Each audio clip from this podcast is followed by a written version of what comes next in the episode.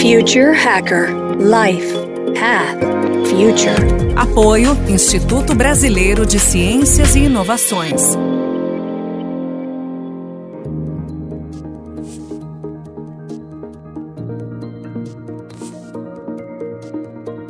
Olá pessoal, bem-vindo ao Future Hacker. Meu nome é André Chaves e estamos aqui com um convidado muito especial. É o Gil Giardelli, professor global, escritor, inovador, membro do WFF, é, que é o World Future Society. Bem-vindo, Gil! André, é um prazer estar aqui, poxa. Quantos anos a gente está nessa, nesse caminho do mundo, né, da inovação. Vamos lá, Gil. Eu estava olhando né, a sua bio e uma coisa achei bem curiosa, né? Tava escrito assim, né? Que é Smart Change, Smart Innovation e Smart Digital. Me explica o que, que é esse statement no teu bio. Eu tenho agora trabalhado na fronteira, né, especialmente na área de educação, é, de ajudar grandes empresas e governos e até executivos sobre a gestão da mudança, a gestão do futuro e a gestão da inovação. Sem esquecer que essas é, pessoas precisam realmente também fazer o que nós chamamos da gestão do presente, que é pensar no conceito de entregar o seu dia a dia. As empresas antes, quando elas tinham dois pontos bem resolvidos, que era a gestão da eficiência e a gestão da produtividade, elas empresas que realmente estavam dando bem na bolsa de valores.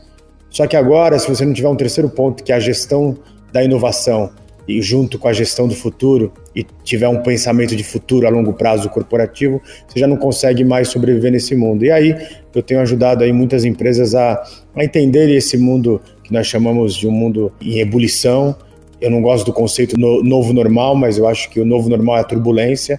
E a gente está vivendo tempos fabulosos, é uma mudança de era. Eu chamo dela de a sociedade 5.0 e o EA Economy. Então a minha fronteira é pensar em cidades inteligentes, é pensar em empregos é, inteligentes, em economia inteligente. Então na economia, tudo aquilo que foi discutido em Bretton Woods, né, que foi aquele encontro dos economistas dos países aliados no final da Segunda Guerra Mundial, já não estão cabendo mais aquelas métricas. A gente precisa pensar em outras métricas. Gil, isso na verdade você até tocou um pouco, né, o que é sociedade 5.0. Eu queria que você explorasse mais. Essa sociedade, André, ela é algo muito mais profundo. Na verdade, ela começa com o primeiro-ministro japonês, que agora há poucos dias pediu o seu afastamento por motivos pessoais, mas a sociedade 5.0 é a substituição do que nós chamamos né, do fim da quarta revolução industrial, do fim da era digital né, e do fim da era da informação. Mas para a gente né, construir aqui um raciocínio, é, Shinzo Abe, o primeiro-ministro japonês, quando ele recebeu o último encontro presencial que aconteceu lá em Osaka, no Japão, ele disse assim: se aqui realmente é, é um mundo onde está a superinteligência no centro, a ética, está né, os seres humanos no centro de tudo, o Human to Human, nós não podemos chamar essa nova era de uma era quinta revolução industrial. E ele propôs a sociedade 5.0 no G20, né, que foi esse encontro que aconteceu em Osaka, e ele falou: se acabou a era digital, se a era da EA Economy, a economia da inteligência artificial, e agora a era do conhecimento global, vamos chamar essa nova era de sociedade 5.0? E o que foi interessante, André, é que é, assinou-se uma série de protocolos, todos os países dos, dos 20 países mais ricos, né, sobre a sociedade 5.0, que começariam a partir de 2027, 2030. Só que agora, com o Covid-19, isso foi acelerado. Em resumo, é, é reinventar o capitalismo, é também criar o que nós chamamos da tríplice hélice da inovação, a academia, junto com políticas públicas inteligentes e junto com a iniciativa privada pensando no novo mundo. E além disso, o grande ponto, na minha opinião, foi falar assim: ou o mundo será dos 7 bilhões de pessoas, ou não vai ser de absolutamente ninguém. Porque a turbulência vem também desses grandes desafios, né, dos gaps mundiais que nós temos, sejam é, de gênero, sejam de classe social. Então, acho que é muito importante essa sociedade 5.0 que começa pelo Japão e agora está indo para todo mundo. Muito legal, Gil.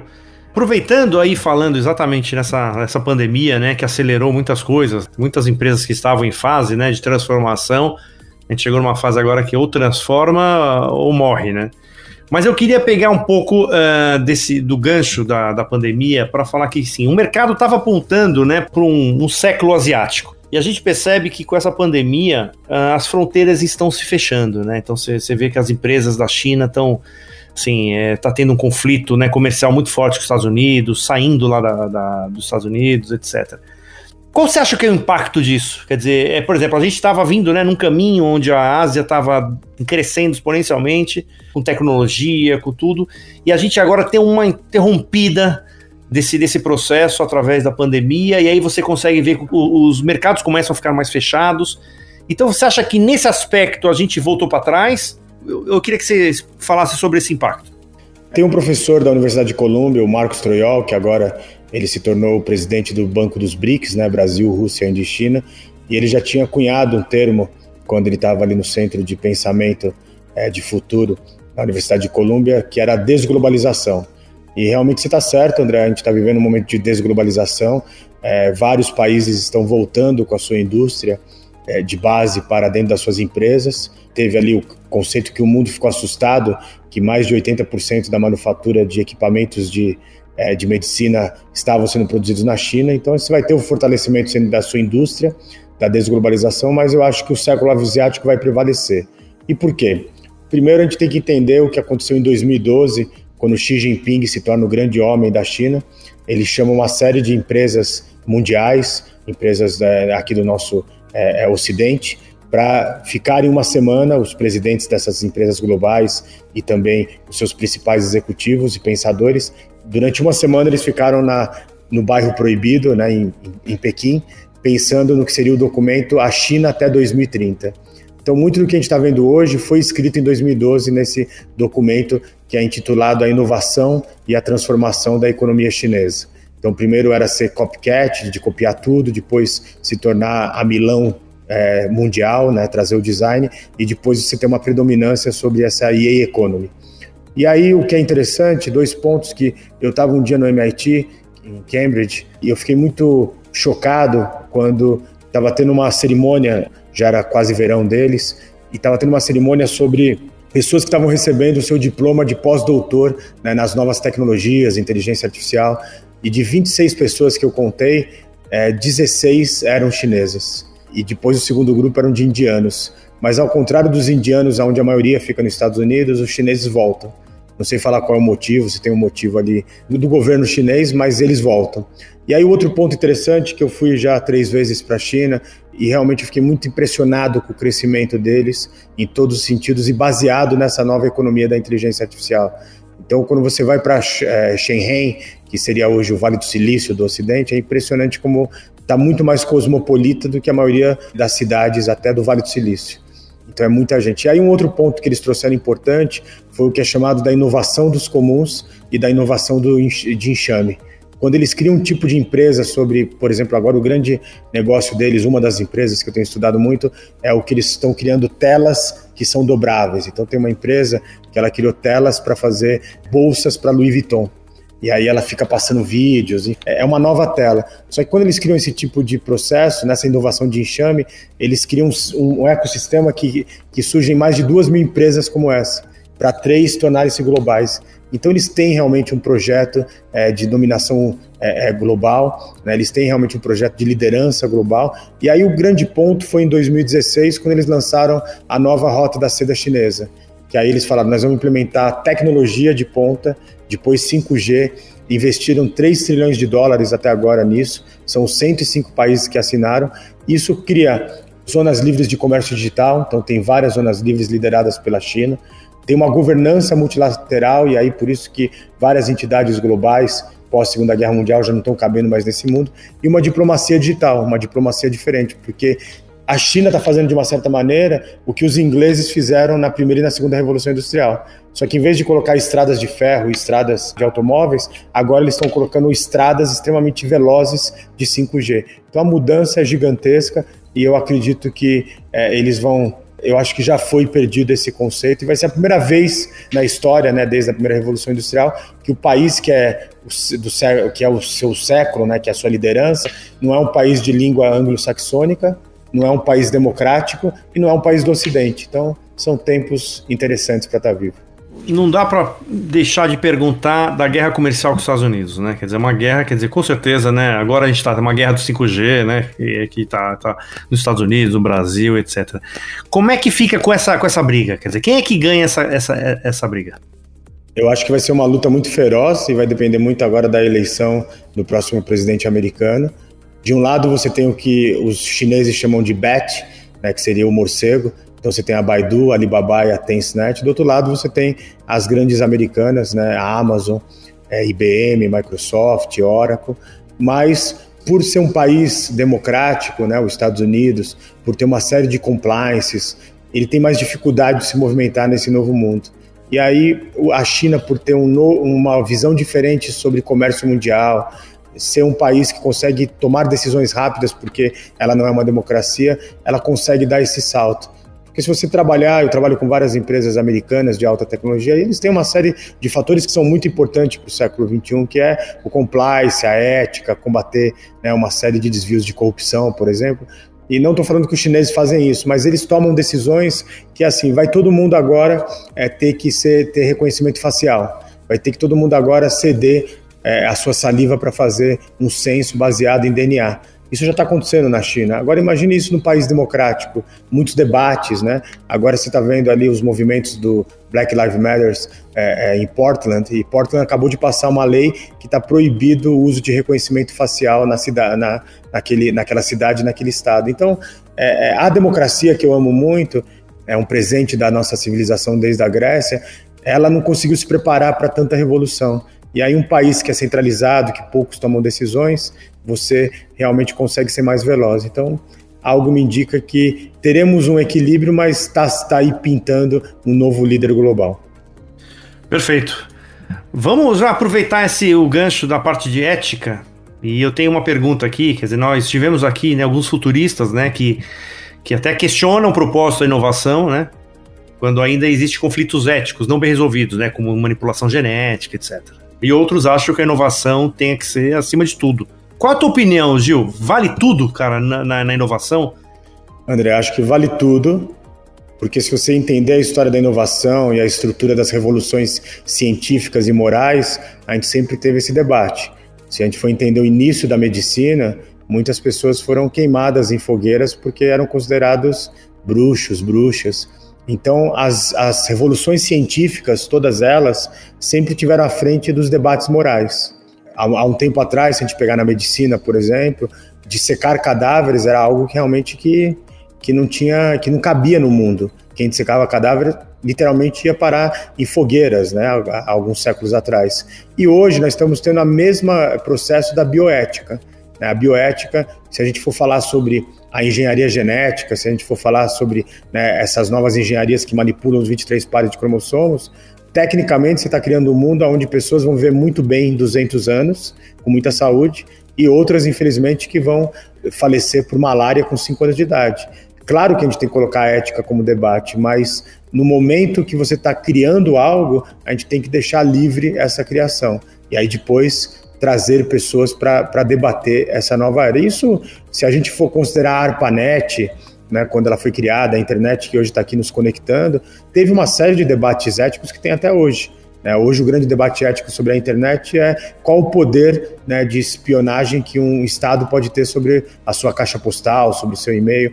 Então, os debates éticos fazem, fazem parte disso, mas eu acho que o mais importante, transitando em várias universidades do mundo, transitando com pessoas de negócios, é, em conselhos é, deliberativos, em conselhos estratégicos, Nunca se falou tanto nessa sociedade 5.0 o que seriam os três S's em inglês: ciência, sociedade e espiritualidade. E o que eu estou falando de espiritualidade não é no conceito de religião. É, hoje nós estamos usando algoritmos de inteligência artificial para entender se existe, é, por exemplo, vida após a morte. Não se existem as respostas, mas agora acelera isso. Tem é, um professor hoje é muito importante que ele já está dizendo sobre ele consegue provar por algoritmos que tem vida inteligente fora do planeta Terra. Então, a espiritualidade não é no conceito de religião, é de explorar o invisível. E eu acho que esses três S's, né, que no nosso português seria ciência, sociedade e espiritualidade, traz esse, esse mundo mais utópico e traz a humanidade no centro. Então eu acho que a gente vai resolver as questões éticas. Mas inicialmente elas são muito é, são muito controversas, porque quando começa é difícil você debater sobre ética quando você está fazendo engenharia genômica.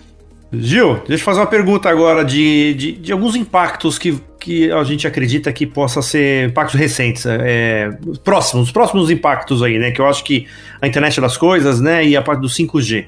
Você acha que eles são revolucionários ali no, no, no pro nosso tempo? Eu acho que eles são talvez a grande invenção né, dos últimos é, 70 anos, porque o que você está vendo agora no conceito de 5G, é, a gente acha que apenas, alguns acham que é apenas mais conexão, mas é você ter os carros autônomos de verdade. É, isso vai impactar emprego, isso vai impactar empresas aéreas, você vai preferir de carro autônomo é, durante quatro horas São Paulo Rio de Janeiro, ou você prefere ficar três horas entre sair e voltar do aeroporto? É, o outro ponto é que a gente vive também um desemprego tecnológico muito grande, é, e o 5G vai acelerar isso, porque você vai ter o fim da classe média que nós conhecemos com carteira assinada chegando ao fim, já está acontecendo em muitos países, né, por causa da economia sobre demanda, que seria lá fora o gig economy, e ao mesmo tempo você vai ter muitos outros empregos. A mediana, analisando vários documentos, são quase 2,6 empregos para cada emprego fechado anteriormente. Só que esses empregos não são empregos de carteira assinada, são projetos. Vou te dar um exemplo aqui no Brasil. Hoje você tem 200 mil pessoas na cidade de São Paulo esperando para serem autorizados a se tornar entregadores com seus carros ou motos né, de alimentos e outros produtos pelos super apps. Mas ao mesmo tempo, essas 200 mil pessoas estão esperando autorização, muitos talvez nem sejam autorizados. E ao mesmo tempo você tem 60 mil vagas, nós calculamos em várias pesquisas, abertas para cientistas de dados. Cientistas de dados no jornalismo, cientistas de dados na administração, na medicina. É só olhar aqui a nova faculdade de medicina aqui na cidade de São Paulo, que é a faculdade do Hospital Albert Einstein, né, a faculdade Albert Einstein, é, quase um terço do que os alunos de medicina da primeira turma que ingressaram agora vão estudar nos próximos cinco anos é, é ligado à medicina de dados. Né? Eu participei do, do Med Hacker que aconteceu no Hospital das Clínicas e ali os novos médicos estão falando de telemedicina. Um outro impacto, o que eu acho também, André, é sobre Globotics. Globotics é você usar o melhor da inteligência artificial com hologramas baseados em inteligência artificial para criar os imigrantes da, dessa nova era. Então, o André é um especialista em determinada área e ele vai trabalhar com equipes multidisciplinares do mundo inteiro, transdisciplinares, mas ele não vai precisar ir até lá pegar um avião, ele vai usar hologramas. Só para dar um exemplo disso, quando eu estava na Imperial College, no, no, ano retrasado, eu vi lá um, um evento que chamava Mulheres da Tecnologia. E essas mulheres, quem não era moradora da capital britânica, foi levada até lá através de hologramas. E os hologramas eram perfeitos, parecia que você estava ali com a pessoa, não tinha esse conceito do atraso. Né? Os outros impactos que o 5G vão trazer é o fim da era do petróleo. Então você vai ter aí drones, carros autônomos e todos baseados em energia limpa, porque é assim que já está nascendo. Né? O outro ponto é empresas que não moverem só átomos e não moverem bits vão estar tá com muito problema. E o ponto acho que mais interessante é que é o fim do Estado-nação para o começo de ecossistemas de inovação. E aí a América do Sul vai ter que se é, acelerar para isso, porque agora não vai ser é, com a aldeia global, com globóticas, com EA Economy, André, não tem esse conceito mais de ser brasileiro, ser americano, ser de Botsuana. Você vai ser um cidadão né, do mundo, você vai ser é, o que nós chamamos do nômade digital. E aí a outra grande é, ponto que teremos é que hoje, se você tem um smartphone, a indústria acredita que no futuro você vai ter um robô social. Só a LG e a Samsung nos últimos meses lançaram mais de 40 robôs sociais. Robôs sociais são aqueles que te ajudam a tomar um remédio se você estiver no momento debilitado, outros que vão te ajudar em companhia, vão te ajudar as crianças a aprenderem diferente, vão até cozinhar, já está acontecendo isso. Então, robôs sociais é uma grande ponto desse 5G. Muito bom. Estamos chegando aqui ao final do primeiro bloco. No segundo bloco, a gente vai fazer uma entrevista com a Pepper. E eu quero que você faça também algumas perspectivas aí das netas da Pepper. A neta, a bisneta dela, eu quero ver até onde que ela pode ir. Então, pessoal, logo mais o segundo bloco aqui com esse papo super interessante com Gil Giardelli. Até mais. Future Hacker Life Path Future. Apoio Instituto Brasileiro de Ciências e Inovações.